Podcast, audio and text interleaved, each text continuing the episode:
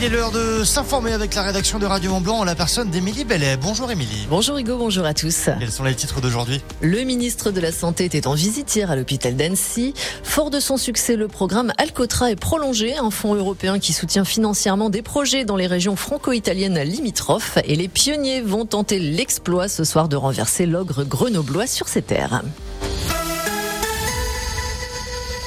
La situation pour les emprunteurs pourrait-elle se débloquer début 2023 Le 1er janvier, le taux d'usure destiné à protéger les particuliers des conditions d'emprunt parfois abusives va en effet passer de 3,05% à 3,57% pour un emprunt de 20 ans et plus. En matière de financement immobilier, l'année 2022 a été marquée par de nettes difficultés pour les emprunteurs à accéder au crédit à l'habitat. Certaines banques auraient même arrêté de commercialiser ce produit de manière temporaire. L'état de santé de Benoît Benoît XVI se dégrade. Le pape François a demandé hier de prier pour lui. Une demande inhabituelle et empreinte de gravité. Benoît XVI, 95 ans, est sous la surveillance constante des médecins. Le ministre de la Santé était en visite hier à l'hôpital d'Annecy. François Braun a visité le service des urgences tôt dans la matinée, mais sans aucune annonce surprise. Il a réaffirmé son inquiétude concernant la suractivité de l'hôpital en raison de la triple épidémie de grippe, Covid, bronchiolite qui frappe le pays. L'occasion de voir les spécificités qu'occasionne la proximité avec la Suisse. Il a par ailleurs jugé la grève des médecins généralistes malvenue dans cette période de fête et de tensions sanitaires sans remettre pour autant en cause leur droit de grève.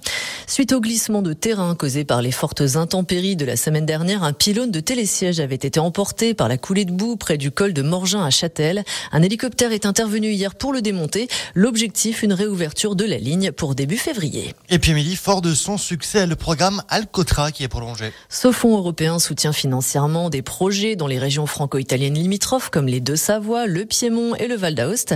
C'est lui, par exemple, qui a permis à Saint-Gervais de créer son nouveau centre culturel La Cure.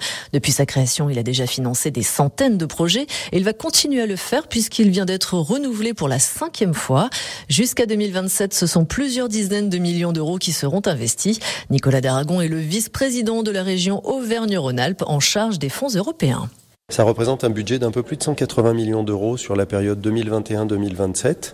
C'est une petite baisse par rapport au programme précédent qui était un peu au-dessus de 200 millions, mais en même temps ça répond aux besoins du territoire. On a environ 200 dossiers qui sont montés sur la durée du programme et euh, ça permet de soutenir des programmes plutôt de grande envergure. Ça concerne beaucoup de citoyens européens puisque les zones frontalières en Europe c'est euh, à peu près 33% de la population européenne. Donc oui, ça concerne beaucoup de monde et réussir à faire travailler, échanger, discuter euh, nos concitoyens européens en ce moment alors qu'il y a une guerre en Ukraine, alors qu'il y a eu du Brexit, bah, ça a du sens pour les territoires. Les domaines d'action des projets sélectionnés par ce programme européen Alcotras sont multiples. Celui peut être, euh, cela peut être la santé, la mobilité, l'éducation ou encore la préservation de l'environnement.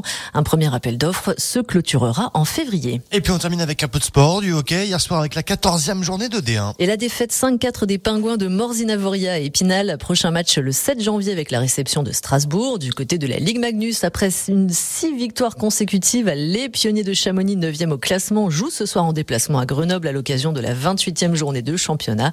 Début du match à 20h15. Absolument, match face aux brûleurs de loup à Pôle Sud. Ce sera un beau challenge, mais impossible n'est pas pionnier. Merci beaucoup Émilie Ballet. Le retour de l'actu se fera à 7h30.